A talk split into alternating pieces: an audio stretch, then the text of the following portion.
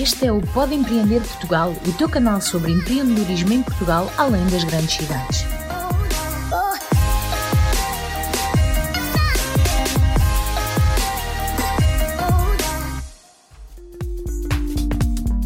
Começa agora o Pod Entrevista, programa onde convidamos uma pessoa do ecossistema empreendedor português para uma conversa descontraída sobre as suas experiências, falhanços e acertos, os projetos do presente e os desafios para o futuro.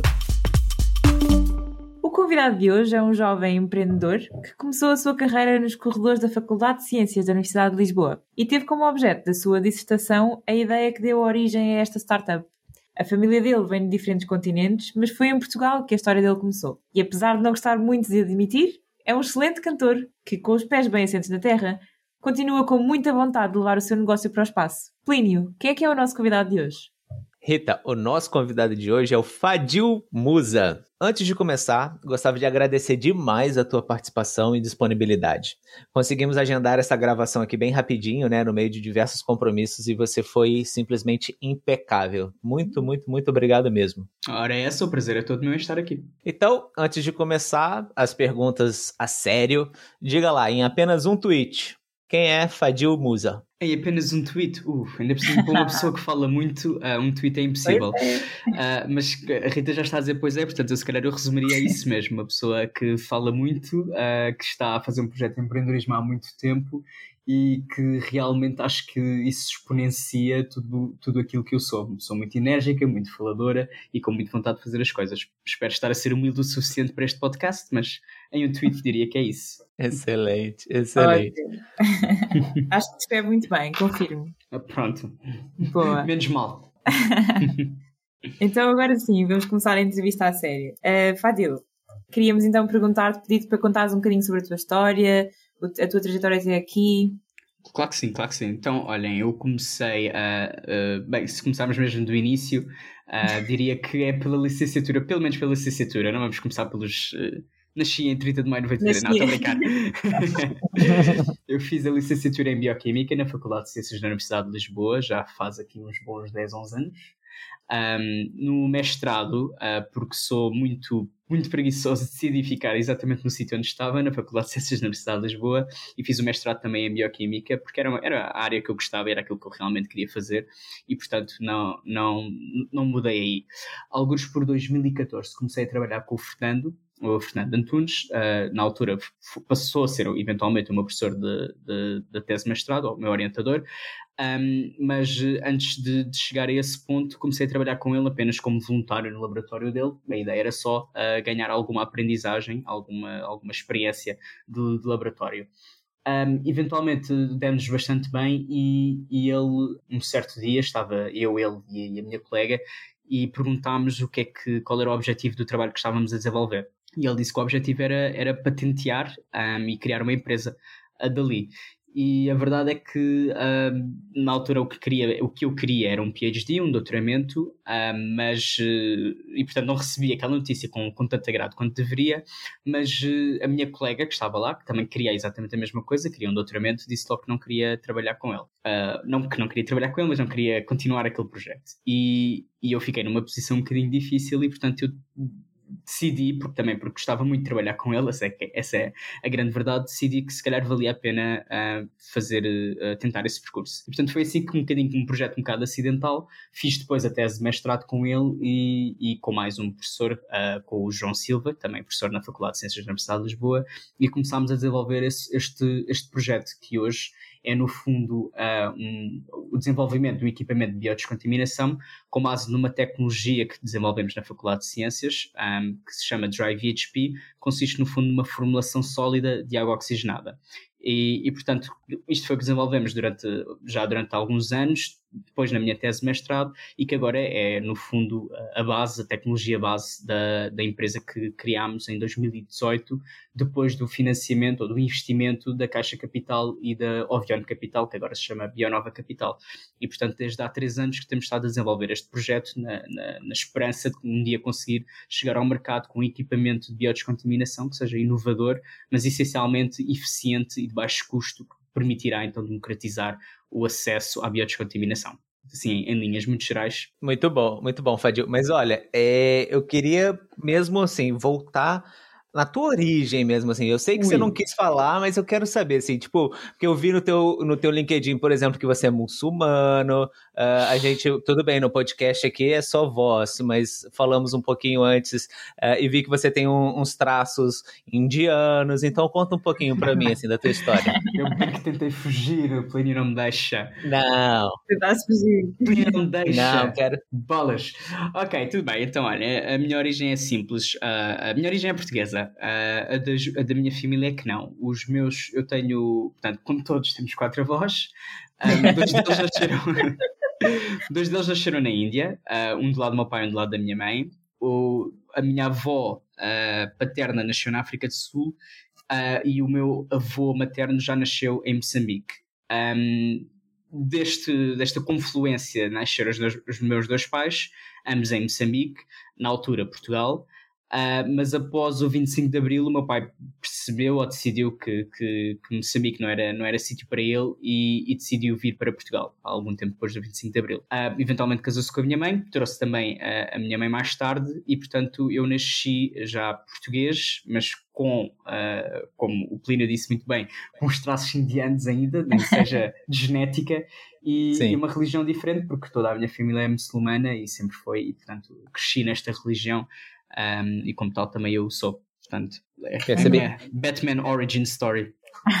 Muito bom. Mas me diz uma coisa, por exemplo, é, eu, como brasileiro, vim aqui para Portugal uh, e conheço diversos outros brasileiros que sofreram algum tipo de xenofobia, alguma coisa assim.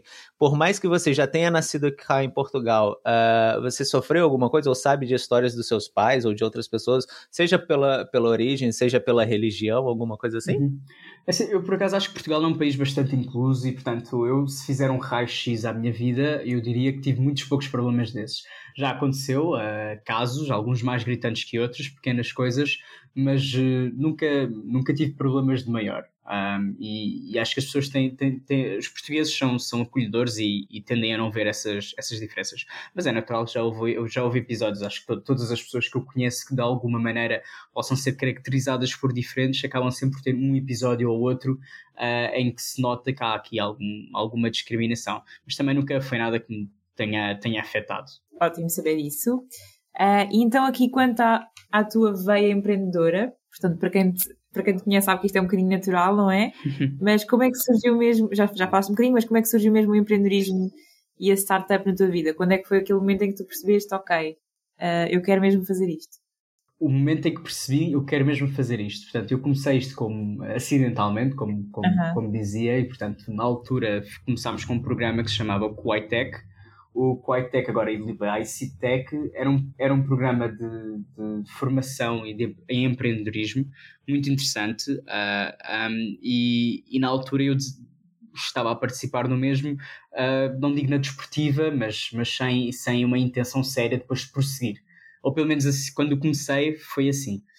Um, a certa altura, as coisas começaram a correr muito bem, começámos a perceber que, que, existia algo, podia existir de facto algum interesse no mercado em descontaminação, ou, ou melhor, é óbvio que existia interesse no mercado em descontaminação, mas uh, existir interesse no mercado em descontaminação e na nossa tecnologia como uma, uma forma de resolver vários problemas uh, vigentes em biodescontaminação. E isto fui percebendo ao longo do programa.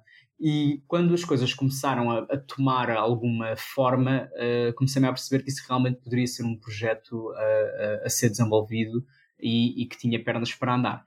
E aí é que assaltou-me a ideia de que se calhar uh, o doutoramento era algo que eu podia deixar e fazer, ou fazer depois, ou até eventualmente nunca fazer, embora ainda tenha um bocadinho essa, essa, essa ambição, mas comecei a perceber que, que se calhar isto, isto tinha de facto pernas para andar e que seria uma parvoíce eu deixar fugir. E depois o que me aconteceu foi também aquilo que, se, que já muitos descreveram como o FOMO, não é? O, o Fear of uhum. Missing Out, que foi quando alguém, um, foi um mentor uh, do programa, virou-se e disse que, bem, uh, se calhar um dia uh, pode haver um outro Fadil a fazer isto. Um, como quem diz, ou fazes tu, ou se calhar alguém fará por ti. Ele foi um bocadinho mais elegante do que uh, a dizer isto, mas a mensagem foi esta, e eu percebi a mensagem e eu disse: pá, ele tem razão. Se eu abandonar o projeto agora, um, isto um dia pode se tornar muito grande e, e, e, não vai ser graças a mim. e depois vou ficar para sempre a dizer que tive aqui uma oportunidade excelente de. Exatamente. Uhum. What if? Esse é, é o grande, uhum. o grande se. Uh, o, o, grande problema. Então, a certa altura, isto no verão de 2016, quando estava quase a terminar a tese, um, decidi um, para mim mesmo e falei com o Fernando e disse: Olha, sim senhor, eu quero continuar com este projeto e, e vamos tentar realmente montar uma empresa daqui. E portanto, esse, esse foi o, o big Eureka Moment, eu diria. Uhum. No momento em que me apercebi que realmente queria ser empreendedor. Boa. E por acaso alguém na tua família já tinha empreendido de alguma maneira, Fadil? Uh, não, não, não de todo. Uh, quer dizer, depende do que é que consideramos empreender, não é? O meu pai foi empreendedor ao, ao sair de, de, Moçambique e da sua zona de conforto e vir para um, para um país diferente onde ele nunca tinha estado. Sim. Sim. Uh, mas, mas sim, e de certa maneira os meus avós também, e portanto eu, eu acho que existe aqui alguma veia empreendedora no, no sangue e talvez até, arrisco dizer, uh, na genética, uma veia mercantilista que, que muitas das vezes, ou não, raras vezes, os indianos são associados a, de facto ao comércio. Eu acho que o comércio está de facto no sangue, não há, não há problema em dizer isto.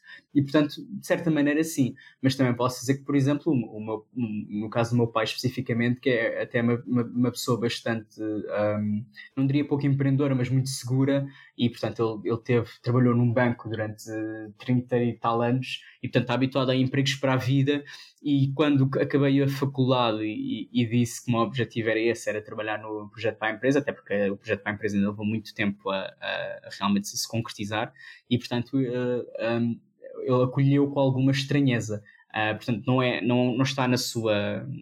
não é uhum. dele a pressionar e, e, e e de ser comentários uh, ah, um, ou, ou incitar-me a arranjar algum tipo de emprego, mas ele realmente de vez em quando ia-me perguntando um bocadinho do género: será que, será que não é melhor? Será que uma coisa mais estável? E portanto. Um, eu diria que apesar de tudo, ele estava um bocado preocupado. No fundo era isso, era, era uhum. preocupação aquela preocupação normal de, de pai, né? Que, que sim, quer uma sim, segurança para os filhos, uma estabilidade, aquela coisa. E, e, empreender é sempre complicado, né? Exatamente, exatamente. E depois de um, de um curso de 5 anos, um, portanto, houve muito tempo despendido e, portanto, eu, eu, eu percebo que do lado dele que queria era ver-me com um salário fixo e a, a começar a realmente a trabalhar mais para Não que eu não estivesse a trabalhar, mas não era, não era fixo ou, ou era. Não, não digo que era fácil, mas Exato, não é tinha segurança nenhuma, depois tive uma bolsa, fiz enquanto estava a montar o projeto, portanto foi assim, fui fazendo assim algumas coisas até realmente abrirmos a empresa e, e ter um salário fixo. Portanto, sim, durante essa, essa altura acolheu com alguma estranheza, é um facto. É isso, o, o, risco de ser algo não convencional, não é? De ser um bocadinho exploratório. É, é as pessoas não estão habituadas também ao, é isso. Agora já começam a estar, se calhar agora, mas uh, é uma coisa muito recente e que ainda está a crescer. Um, e há, há dois, três anos atrás, ou mais, já faz mais. Eu quando olho para o já vejo que já é 2021, a pessoa tem de fazer as contas cada vez que fala. Que fala. Mas, uh, mas há alguns anos atrás, ainda mais estranho era dizer que queremos montar uma empresa e que, e, e que, que, há um projeto, porque a, ideal, a, a, percepção das pessoas era sempre: é pá, e se isso não der? Claro que eram sempre elogiosas e sempre um, e, e, uh, e, davam apoio, mas acho que o, o que fica sempre na cabeça é: e se não der, acabou de desperdiçar dois anos da sua vida, claro. uma coisa que não deu nada e portanto um, ainda há um bocadinho esse, esse estigma. E é melhor arriscar mesmo, não tem jeito. Fadil, uma pergunta então aqui, talvez é, para tentar perceber um pouco, um pouquinho da história mesmo da, da Deluxe, né, da tua uhum. startup. Uhum. É, Quais foram os motivos que te fizeram escolher uh, ter a sede da Deluxe em Cascais e não em Lisboa ou até mesmo outra cidade? Uhum. Uh, portanto, foi, foi, uma decisão bastante pragmática. Na, na, altura, quando, quando começámos a desenvolver a, a tínhamos vários projetos em mãos e um dos projetos era com a European Space Agency.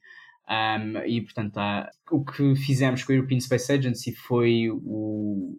Foi, na verdade, foram várias coisas. Nós tivemos primeiro um, um, um prémio que submetemos um, à European Space Agency e ficámos em segundo lugar e, e, portanto começámos a construir aqui uma relação com a European Space Agency e depois no seguimento disso é que uh, submetemos um projeto para, para descontaminação de equipamento um, com, numa, emissões de, de longo termo a Marte um, não, desculpem, agora tenho, tenho de fazer aqui rewind. Portanto, o primeiro projeto é que foi o primeiro prémio, que não foi o primeiro prémio, foi o segundo lugar, é que foi uh, para desenvolvimento de equipamento de biodescontaminação para missões de longo, longo prazo. O segundo que submetemos já diretamente à European Space Agency aqui em Portugal, portanto a ESABIC Portugal, já foi para, para descontaminação uh, também de equipamento, mas não para, para, para missões de longo, longo curso, já foi aqui para, para a proteção planetária e, e para descontaminação, de, por exemplo, de, dos rovers que vão para, para a Lua ou para, para Marte ou para outros planetas. E, portanto, já tínhamos aqui um, um longo historial de colaboração. Uh, longo, não digo, mas já tínhamos aqui algumas, uh, algumas propostas. E, portanto, como já estávamos no radar,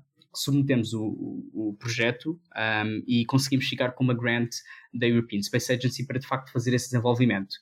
Uh, aqui a European Space Agency é representada por três uh, instituições, uh, o IPN, o, a UPTEC no Porto e aqui em Lisboa, um, o IPN em Coimbra, aqui em Lisboa a DNA Cascais. E portanto, como uma das razões era que tínhamos de estar sediados no, no, European Space Agency, então a decisão tornou-se natural e muito pragmática de estabelecermos a sede da nossa empresa na DNA Cascais. Portanto, foi, foi assim a, a, a nossa, a nossa decisão. Excelente, percebi. Então, isso daí já volta um pouquinho para quem estiver nos ouvindo no Pode Debater de, de, do mês passado, né, que foi o último, sobre programas de apoio ao empreendedorismo. Mostra que se tivermos programas de apoio ao empreendedorismo, conseguimos atrair pessoas, empreendedores de outros lugares é, para as nossas cidades, enfim, para onde os programas estão, estão sendo dinamizados, né? Então, foi, foi a, tua, a tua vontade de participar deste programa especificamente e que um dos requisitos era que você constituísse a empresa lá e pronto, e,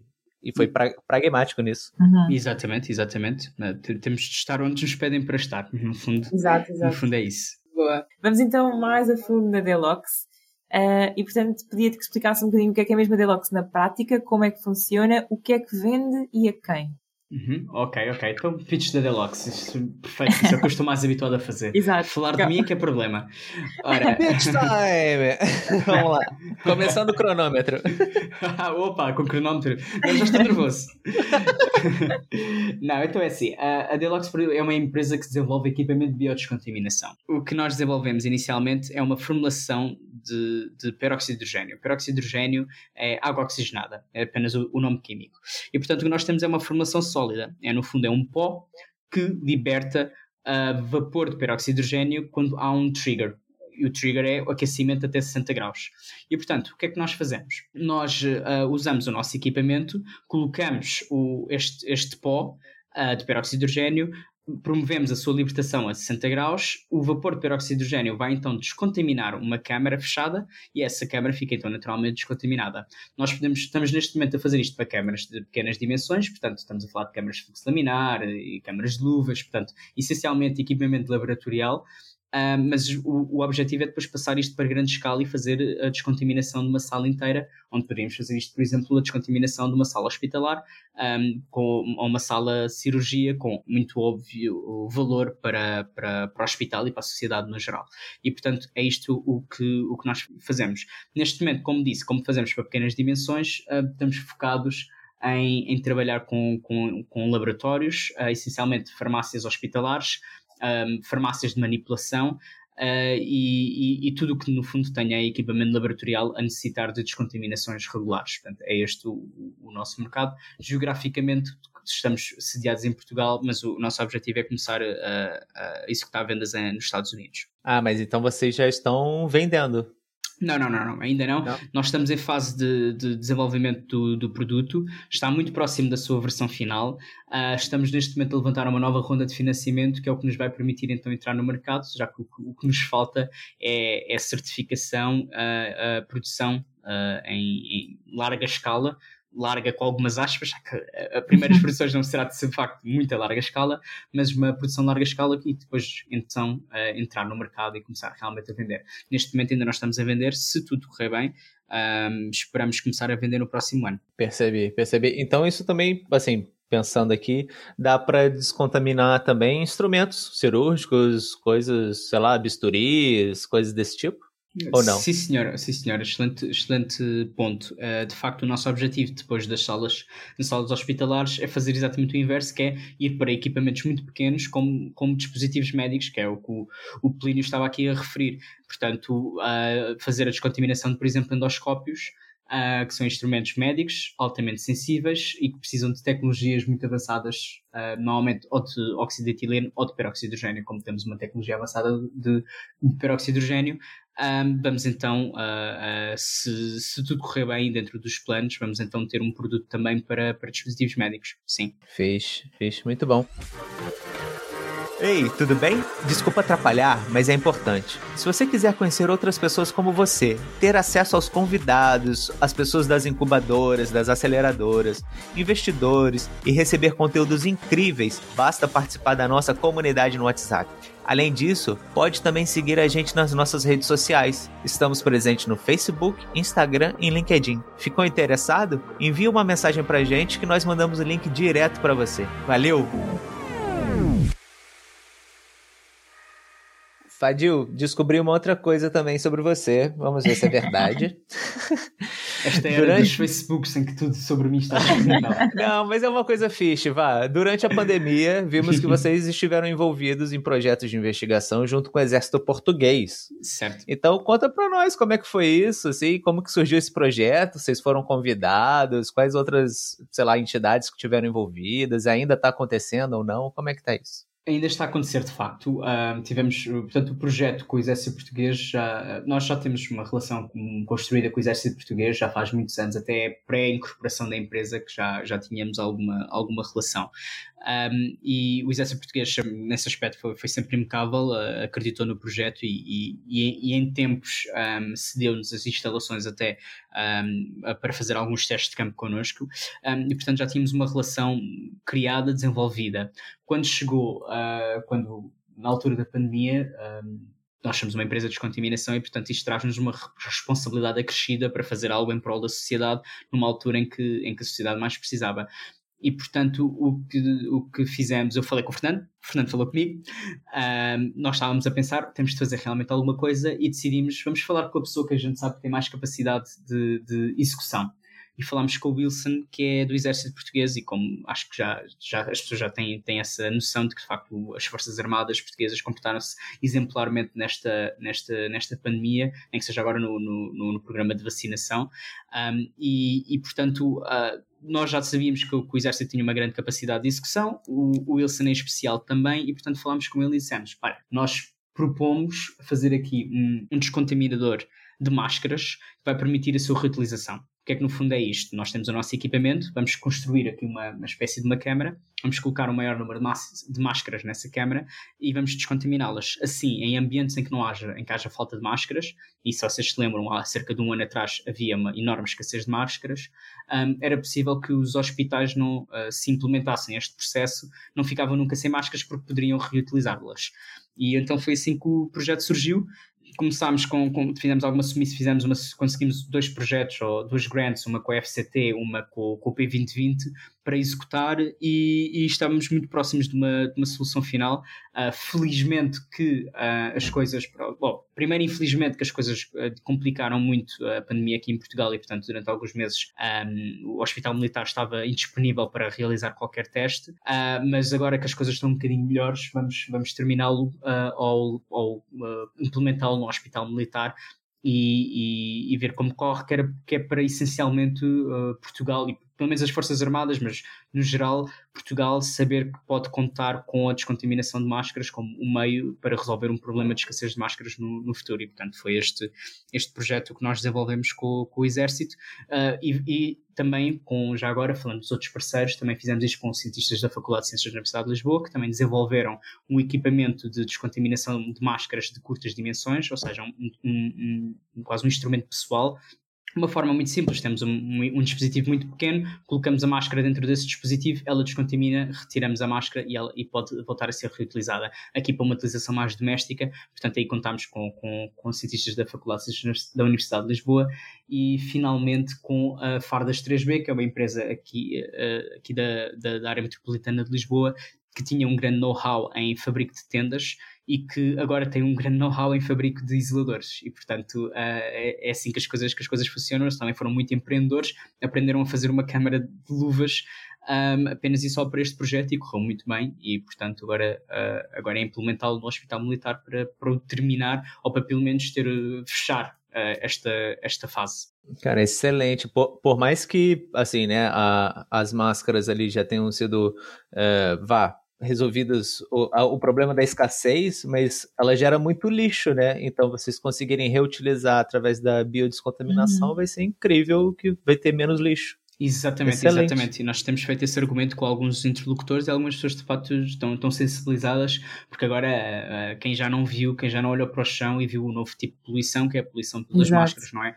E portanto, se podemos uh, uh, evitar isso, sempre são menos plásticos que se usam e, e, o dano causado ao ambiente é enorme nesta pandemia. Uhum. Sim, incrível. incrível. E algum, alguma limitação, Fadil, de quantidade? Por exemplo, eu vejo as chamadas é, máscaras sociais que têm um limite de lavagens, né? Uhum. É, existe também esses limites para vocês? Sim, um, portanto, nós trabalhamos só com máscaras certificadas, portanto, não, não, não trabalhamos com máscaras comunitárias, porque estas são, são mais difíceis de, um, de assegurar a sua descontaminação, porque depende do tipo de fibras, muitas vezes nós não sabemos ou, ou, ou é impossível determinar qual é o tipo de, de, material a ser descontaminado sem uma análise mais profunda e portanto nós apenas trabalhamos com máscaras cirúrgicas e com máscaras um, e com máscaras FFP2. As uhum. cirúrgicas, pela sua, sua natureza, são de utilização única, ou seja, apenas em ambientes de muita, muita escassez é que faria sentido uh, tentar reutilizar uma máscara cirúrgica, mas é, é, é muito, não, não é recomendado de todo. E, portanto, por exclusão de partes, nós trabalhamos com máscaras FFP2 ou K95, consoante uh, o que quiserem chamar. Uhum. Este, este, tipo de máscaras, por norma, permite 10 utilizações. Nós fizemos diversos testes, em, lá está, uma vez mais, em parceria com o Exército Português e depende, claro, do, do, do fabricante, mas para alguns fabricantes conseguimos uh, ter resultados muito positivos com descontaminações até 20, 30 vezes, uh, até mais.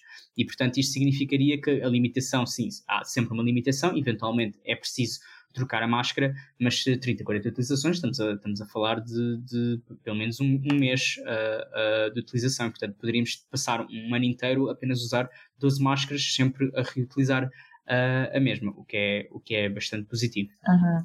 Incrível, mesmo, esta aplicação. Ora, obrigado. Muito agradeço. e, e pronto, é incrível já neste nesta abordagem, mas também é incrível esta vossa perspectiva de ir para o espaço. Não é verdade? Eh, conta-nos um bocadinho sobre isto. Ora, então, nós começámos a nossa colaboração com a European Space Agency já há, antes da, da, empresa a ser incorporada, portanto em 2017. Submetemos um projeto, ganhámos o segundo prémio e depois submetemos um projeto uh, para uma grant da European Space Agency uh, que deu então depois origem à incubação na, na, na DNA Cascais. Esse grant foi por 50 mil euros e a ideia era conseguir ou chegar ao fim do, do período e ter um produto um, que pudesse ser utilizado para efetuar descontaminação para o ambiente espacial. Portanto, não necessariamente no espaço, mas já com, com vista para, para ou um dia isto, ir para o espaço, ou pelo menos para efetuar descontaminação de alguma coisa que fosse para o espaço. É. E, portanto, assim, em linhas muito gerais, é o que nós, nós começámos a desenvolver.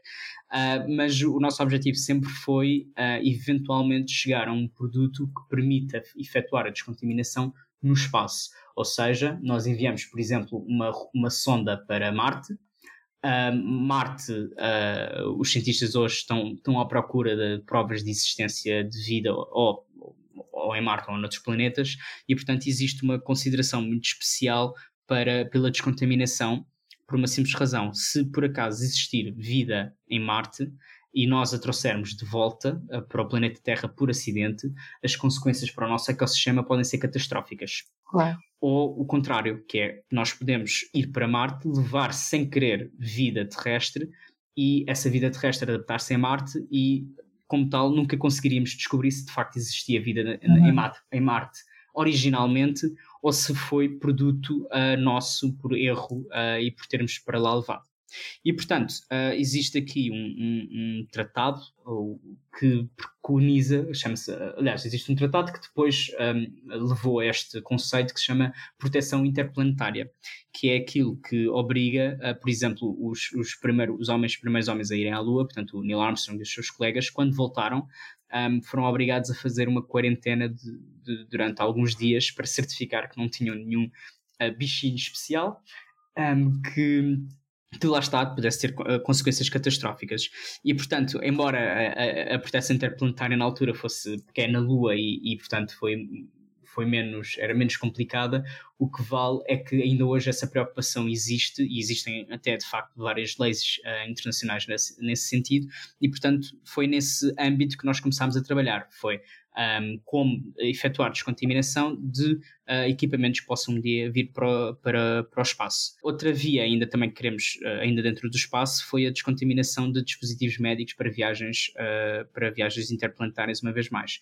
Um dia o ser humano quer colonizar Marte e para isso vamos precisar de ter dispositivos médicos ao, ao, nosso dispor, o que significa que numa viagem de 500 dias um, é, é impossível nós levarmos todos os equipamentos que vamos precisar para não sei quantas quantas pessoas, e portanto a única forma é permitir que haja descontaminação in situ desses mesmos equipamentos. E portanto, nessas duas vertentes começámos a trabalhar. Um, nestes do, últimos dois anos, uh, há cerca de um ano e meio, começámos um novo projeto com a European Space Agency e uma empresa chamada Open Cosmos.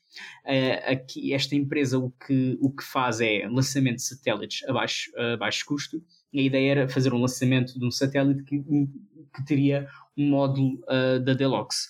Um, ainda, ainda não executámos, ainda, ainda estamos longe desse projeto, mas o que já fizemos foi um primeiro teste a, a 30 km de altitude, num balão atmosférico, um, já com esta empresa, onde provámos de facto ser possível efetuar a descontaminação a, a 30 km de altitude e, portanto, já é uhum. três vezes a altura de um voo comercial.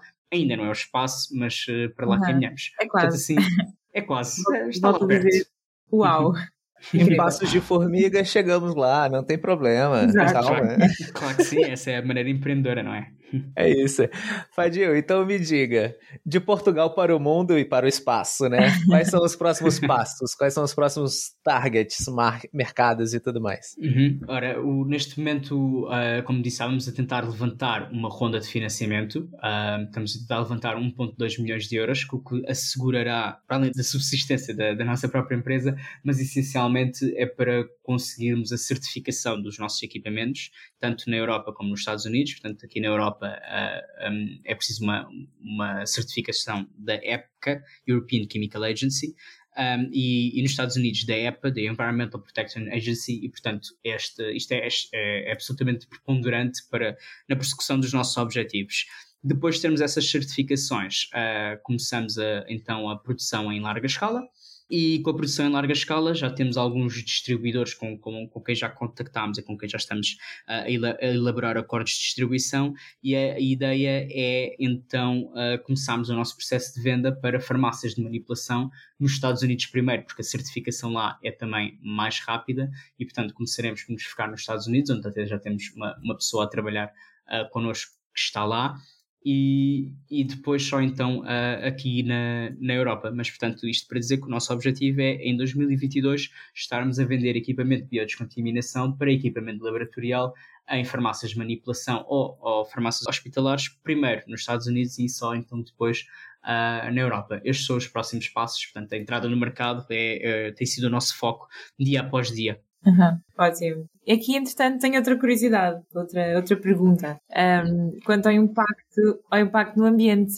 um, já, já falámos aqui um bocadinho, uhum. mas, uh, portanto, quando, nesta área da descontaminação, uh, onde é que a Delox se, se distingue uh, uhum. dos seus competitors? Aqui, se, se, tem algum ponto mais positivo ou negativo, se, se tens assim algum em mente, uhum. e se pudesses mudar algo, o que seria? Claro, claro. Olha, uh, no que toca ao ambiente, uh, de facto, um, um, dos critérios nossos sempre foi uh, a questão ambiental, não é só uma questão uhum. de estar na moda, realmente tem de ser uma preocupação de todos nós, cada vez mais. E, e, nesse sentido, estou muito confortável porque a tecnologia da Delox consiste em peróxido de hidrogênio. O peróxido de hidrogênio é um, uma substância que se decompõe em água e oxigênio, que são ambos inócuos para nós, para o ser humano e para o ambiente. E, portanto, uh, o peróxido de hidrogênio não, é, uma, é, uma, é 100% biodegradável e não tem qualquer tipo de efeito nefasto uh, para o ambiente. E, portanto, uhum. nesse sentido, a tecnologia da Delox, uma das razões pela qual é tão utilizada é essa, essa componente verde. Adicionalmente, nós trabalhamos com uma formulação sólida de peróxido de hidrogênio que pode ser reciclada. E, portanto, também numa preocupação do, com a nossa preocupação com o ambiente, sempre apostamos numa, numa política de economia circular, onde a ideia é um, nós vamos vender os nossos consumíveis com com a formulação sólida de peróxido de hidrogênio e vamos promover que estes nos sejam devolvidos para que nós os possamos uh, reencher. Ou seja, aqui a ideia qual é? É todo, todo o consumível, portanto, o plástico do consumível, os filtros do consumível e, e, a própria formulação será reciclada. Tudo vai ser reciclado, exceto o peróxido de hidrogênio, que é naturalmente consumido no processo de descontaminação. Mas tudo o resto pode ser, pode ser e será reciclado. E, portanto, um, para além do facto do peróxido de hidrogênio ser verde, uh, também o nosso projeto o é. Uhum. Excelente, muito Mais bom. uma vez, incrível. incrível demais, assim, eu tô boca aberta aqui. As pessoas não têm vídeo, né? Mas eu tô boca uhum. aberta. muito bom. É, e, Fadil, vamos, vamos lá. Qual a tua opinião ou dica para quem está começando a empreender em Portugal? Acha que vale a pena? Vale, vale a pena, vai dar um bocadinho de trabalho, mas uh, Portugal tem feito um, um esforço, uh, e aqui sem qualquer tipo de comentário político, uh, acho que em Portugal já percorreu um grande caminho, um longo caminho, e, e agora estamos numa fase onde o empreendedorismo cada vez mais é visto com bons olhos, e acho que essencialmente o governo atual, e espero que os próximos, uh, aperceberam-se do grande uh, do, do, valor e do impacto que, que as startups podem ter na, na economia do nosso país uh, e quando digo economia, digo também resolver problemas sociais, porque não é só uma questão de gerar emprego e gerar riqueza. Uh, estamos também a falar de criar valor e isso tem tanto ou mais importância do que o próprio uh, pronto, gerar riqueza. Uh, as startups resolvem problemas porque põem, colocam produtos no mercado que resolvem problemas e que essencialmente um, é isto, é, é essa a razão pela qual nós estamos cá. Um, acho que essencialmente o governo tem percebido isso, tem percebido que vale a pena apostar nas startups e, portanto, Portugal já é hoje um, é, é business friendly, pelo menos para startups temos depois vários problemas de, de, de, falta de amadurecimento do ecossistema empreendedor.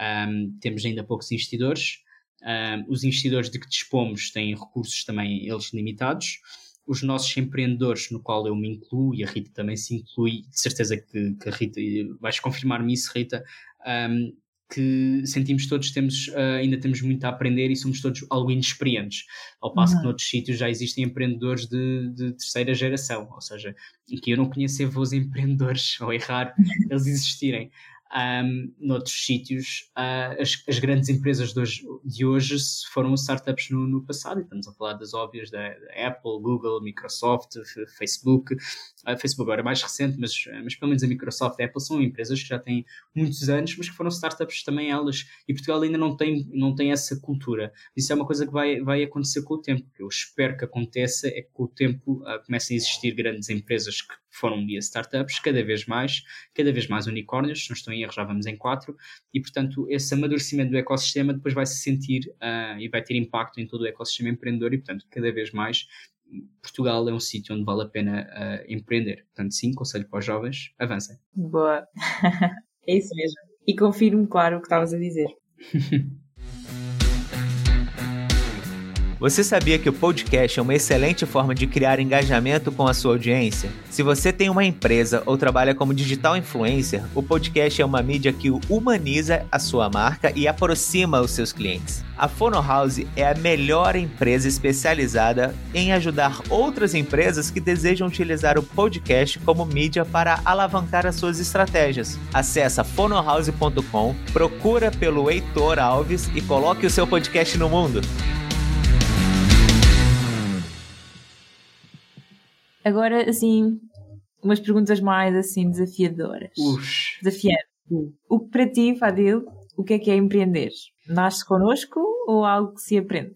Hum, acho, que, acho que os dois. Uh, acho que é, aquela resposta, aquela resposta não é nem um nem o outro. Não, um, acho que toda a gente consegue aprender a, a, empreender, mas não tenho dúvidas que há aqui um, um certo, um, um, certo lado pessoal uh, no empreendedorismo. Acho que há pessoas que não têm o perfil certo e não há problema em admitir isso, porque tem, nem toda a gente tem de ser empreendedora, nem temos de, de, de, ter vergonha de admitir isso. Há algumas pessoas que têm mais jeito e que têm uh, naturalmente uh, podem se colocar mais nessa posição e, e ou, por diversas razões, até pode ser fatores sociais, genéticos, o que for, já estão um bocadinho mais predispostas uh, a isso. Portanto, eu diria que um bocadinho nasce connosco, mas essencialmente acho que qualquer pessoa consegue aprender a empreender pode não ser na concepção óbvia de empreendedorismo e de, uhum. e, de, e de, criar uma empresa. Às vezes pode ser empreender dentro da própria empresa, pode ser um empreender no sentido de criar uma, uma, uma, instituição de solidariedade.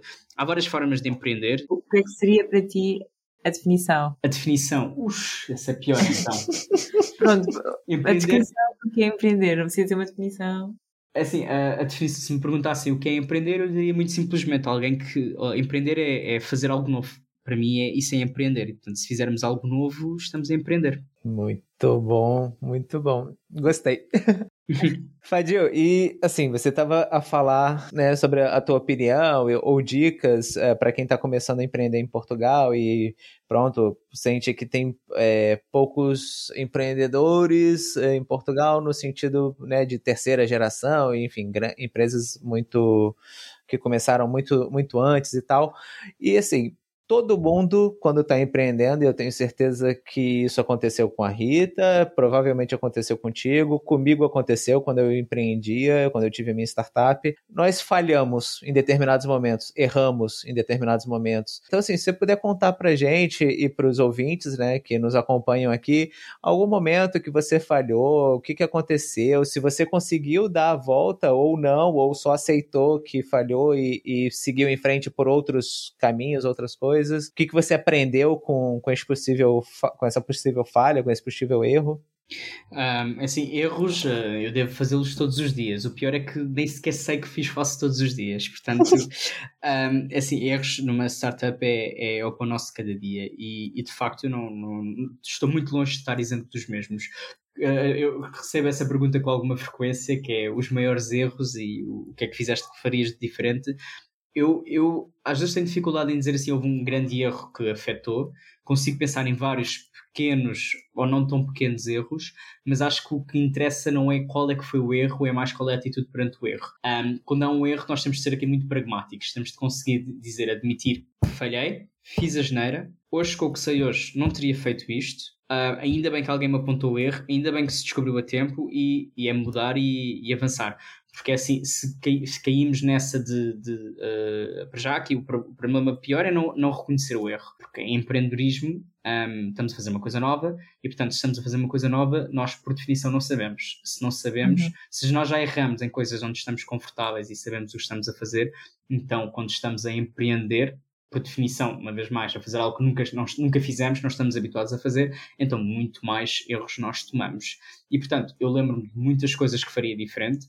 Um, agora, os erros podem ser, podem ser nossos, podem ser causados por terceiros, uh, um, há, há, tantas, tantas causas para o erro que acho que, que, na verdade, o que aqui importa é mesmo quando erramos, é admiti-lo o mais depressa possível, para percebermos nós mesmos, para aprendermos com o mesmo um, e corrigi-lo na medida do possível. Às vezes já não é possível, e quando também não é possível, pronto, temos de avançar e, e, e avançar no fundo é isso. Mas já fiz, já fiz muitas asneiras, sim, e muitas delas evitáveis, e, e às vezes é, é o, o, que, o que nos faz dormir à noite é, é sempre a pensar que estamos a fazer o melhor uh, que podemos e que, e que conseguimos. E, portanto... Sim, sim, mas olha, desculpa insistir um pouquinho com isso. Insista, Plínio. Uh, mas uhum. se, se você puder falar alguma coisa, porque, por exemplo, a gente já teve alguns empreendedores que partilharam algumas coisas, como esqueceram de fazer algum acordo entre sócios ali, e aí o sócio achava que tinha que ter uhum. mais porcentagem do que deveria ter, ou entrou com algum processo na justiça, ou cobrou coisas a mais. Então, assim, só para tentar, mesmo que seja uma pequena coisa, porque acho que a gente aprende com os erros, com os nossos e com os dos outros, né? Então, uhum. é, já que você já está nesse caminho aí há alguns anos, uh, é, para poder partilhar alguma coisa com, com os ouvintes. O erro que mais me assola, uh, por acaso ainda foi uh, antes de, de, de, de incorporarmos a, a empresa, um, nós candidatámos a um programa que era muito interessante e que até permitia um pequeno, uh, um pequeno prémio que na altura fazia-nos muita falta o, o, dinheiro, porque numa fase incipiente precisávamos de dinheiro para alavancar, para, para, para fazer pequenas, para comprar algum equipamento, alguns materiais, e portanto uh, tínhamos sido selecionados para o, para o, programa, mas como tínhamos já várias coisas em mãos, decidimos não, não avançar. Uh, ou pelo menos decidi eu, uh, que essa decisão foi um bocadinho mais unilateral e por isso é que me arrependo. Mais tarde, algumas das coisas que tínhamos em mãos caíram e apercebi-me que aquilo foi um erro ter deixado aquela cair. E eu lembro-me que o Fernando, que, o, que já não era meu, meu orientador, mas sim meu sócio,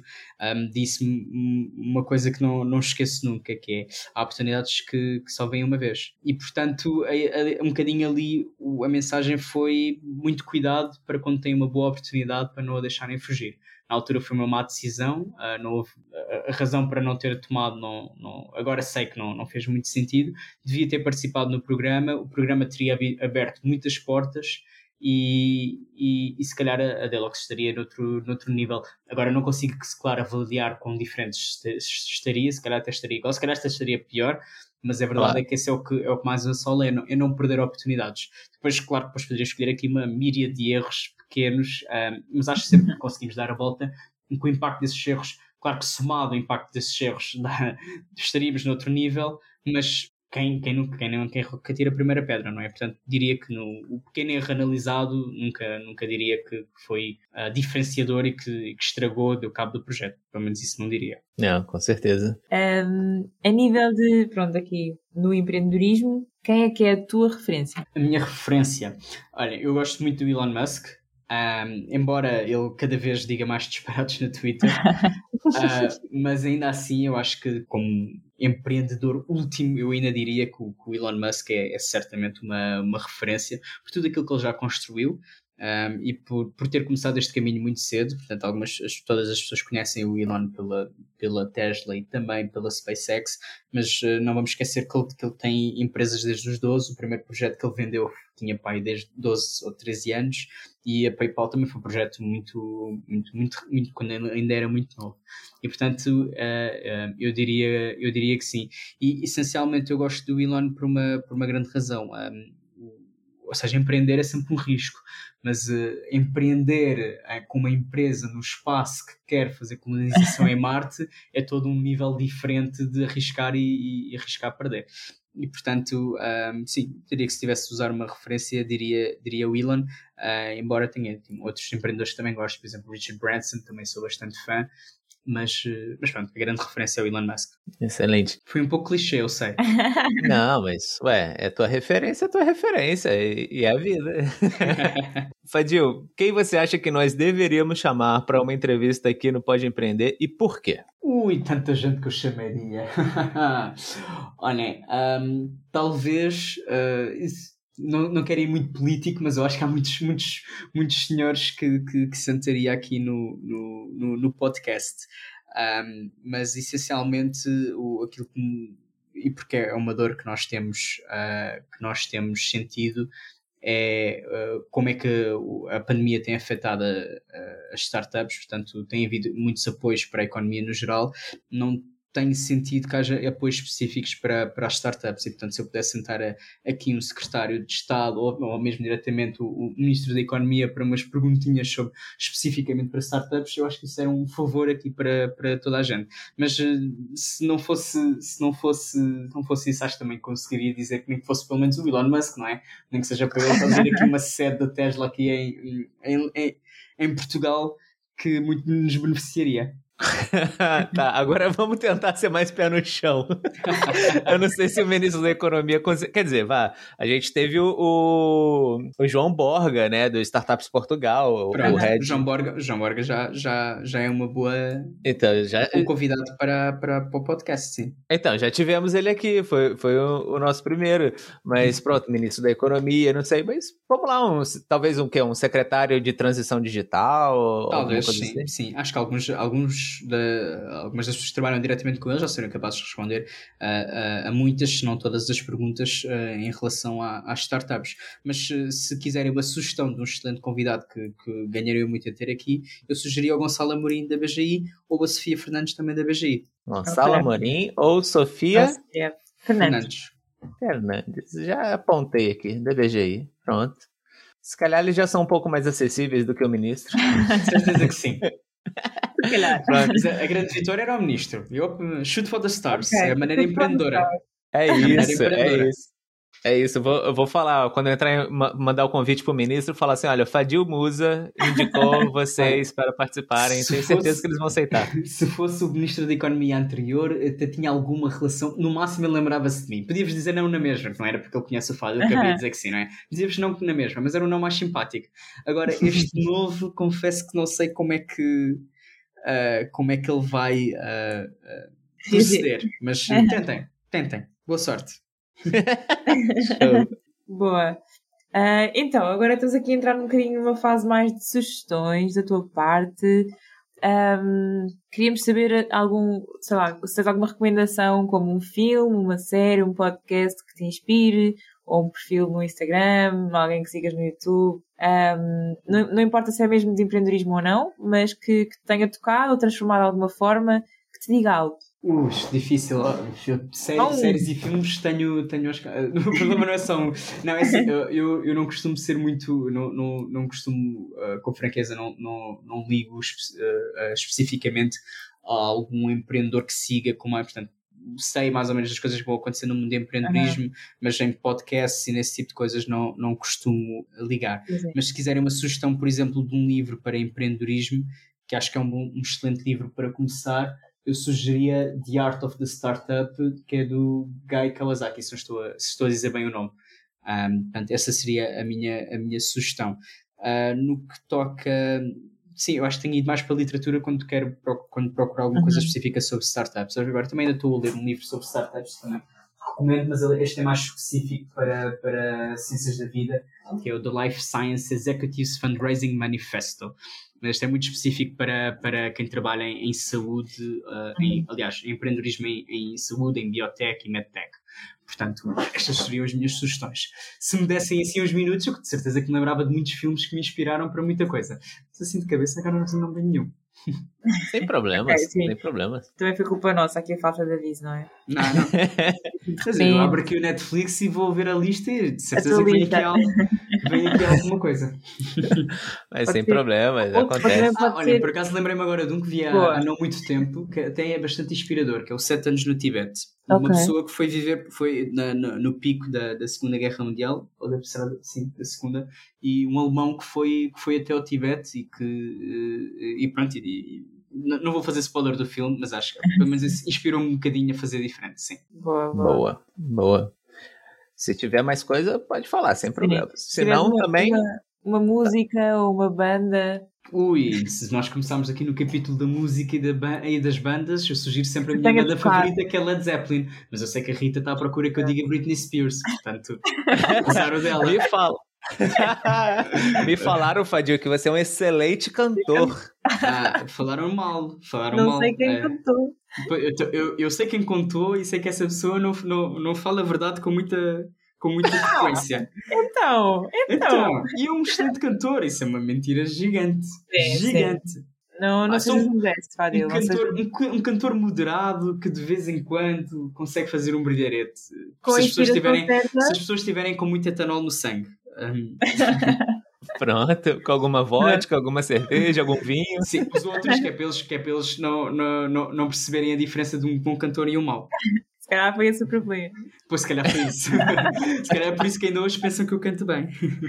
Ai, ai. Muito vamos, bom. Vamos ter que pedir então para você cantar um pouquinho para tirarmos essa dúvida. Ah, pois, mas é que eu estou com um problema no microfone e ele, ele quando começa a cantar, ele desliga. Ele desliga. Eu tenho estado a tentar resolver esse problema porque eu realmente eu gosto imenso de cantar em podcast, mas olha, com, enquanto isto acontece, não tenho conseguido. É uma chatice, pá, é uma chatice, nem sabe. Oh, droga, tá bem, fazer Bom o quê?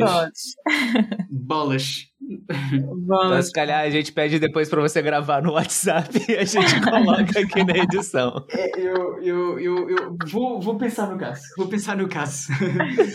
é que eu acho que tem, sinto que o microfone do telemóvel também está com algum problema. Mas pronto, mas podemos tentar. Não, está okay. a alguma coisa com problema.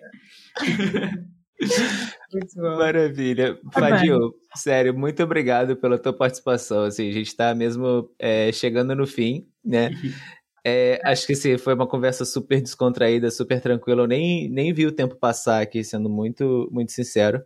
É, então, assim, se as pessoas que estão nos ouvindo o podcast, né, estão aqui nos ouvindo o episódio, ouvindo a entrevista, quiserem entrar em contato contigo, como é que elas fazem? Olha, a maneira mais fácil é escreverem no Google Delox, entram no nosso site e têm, e têm os, nossos, os nossos contactos.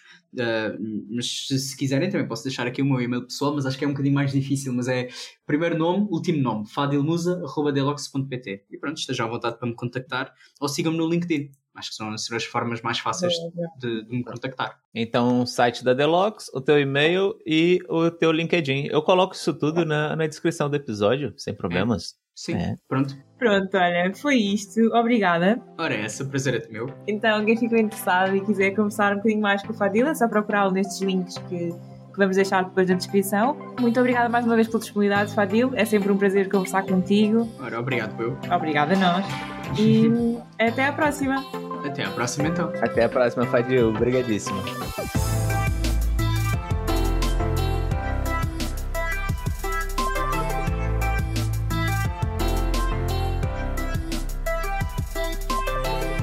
Então, Rita, e essa entrevista com o Fadil, que você já conhecia ele, como é que te surpreendeu em alguma coisa? O que, que você gostou? Conta um pouquinho para nós. Incrível, pronto, como disseste, eu já conhecia o Fadil e já sabia que ele é uma máquina imparável, mas de facto, uma coisa que me. Cada vez que falo com ele, uh, fica a pensar, e de facto hoje isto manifestou-se muito, é esta preocupação deles, apesar de não ser algo tão óbvio, sempre a preocupação com um propósito maior, desde, desde o ambiente, desde a, a questão da, daqui, da água oxigenada, não é? Do uhum. peróxido que eles usam, um, ser amigo do ambiente, desde da preocupação em ser tudo reutilizável, toda, todos os equipamentos que eles usam, acho mesmo, mesmo incrível. E também, pronto, até, até a questão de de repente vem uma pandemia onde o problema é de facto a contaminação por um organismo. Exato Exato, contamina. não, não, é, é isso, a contaminação por um vírus, né? Então, assim, uhum. como que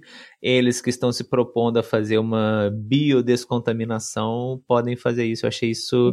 É, podem, podem dar seu contributo, né? Exatamente. E, Sentir e... o chamamento de uma forma tão útil, não é? Sim, sim, achei incrível isso, deles falar, uhum. olha, como é que a gente vai conseguir ajudar, dar o nosso contributo para resolver essas coisas da pandemia. Então, eles se propuseram a resolver. A principal coisa que apareceu, as máscaras todas foram para preços exorbitantes, né? Então, uhum. como é que vamos reutilizar essas máscaras é, e garantir que elas não estejam contaminadas, né? E, poxa, já tinham um contato ali, um a importância do networking, né, para o empreendedor. Exato, Já tinham um contato com o pessoal do exército e fizeram essa parceria para poder desenvolver essas coisas todas e eu acho que foi espetacular mesmo, Exato. assim. É, falaste aí no networking exatamente sabermos trabalhar os contactos, não é? Perceber que juntos somos mais fortes e que se eu estou a ver aqui esta oportunidade uh, em que eu posso ter um impacto maior, uh, porque não trabalhar essa rede, exatamente. Sim. E mais uma vez, com este mérito, que eu, pronto, não sei, acho que temos sempre que dar, que é a preocupação de uh, tantas máscaras a ser utilizadas, tanta, tanto material a ser deitado fora, e aqui dar a possibilidade de, mais uma vez, reutilizar e ajudar o planeta. Com certeza. Com certeza, acho isso incrível. Uma outra coisa que me chamou a atenção também, Rita, aí saindo um pouco dessa parte ambiental, é, foi no, na mentalidade deles, né? Ou no mindset. é, que a questão da, das vendas, né? O que, como é que eles estão pensando o, as vendas, o, o negócio, né? A estratégia uhum. de negócio.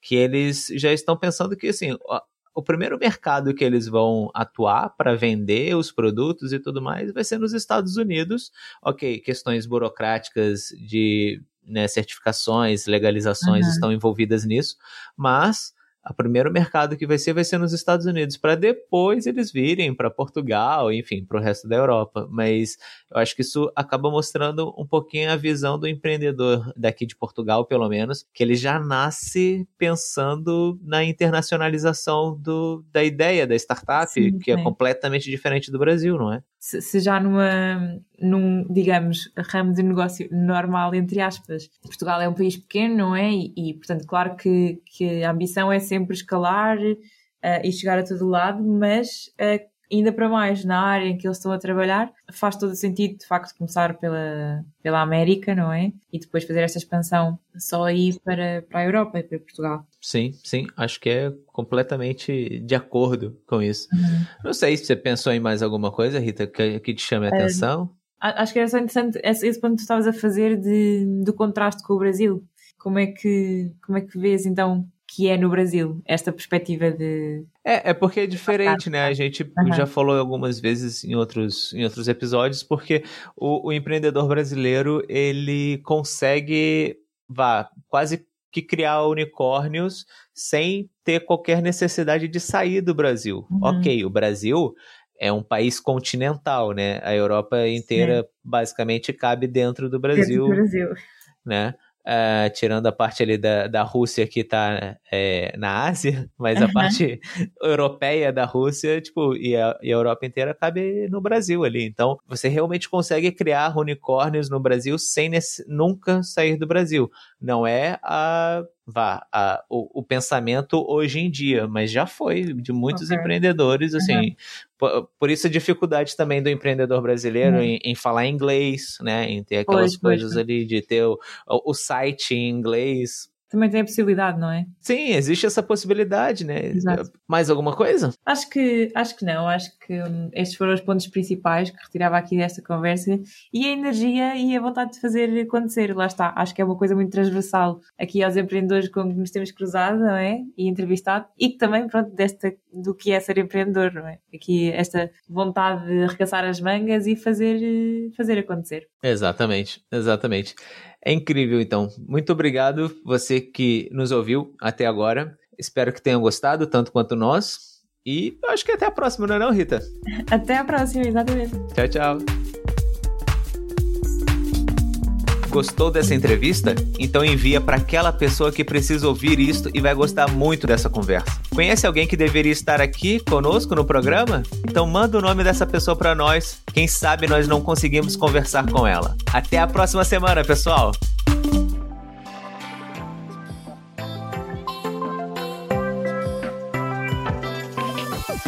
Obrigada por ouvir mais um programa do Pode Empreender Portugal, o teu canal sobre empreendedorismo em Portugal, além das grandes cidades.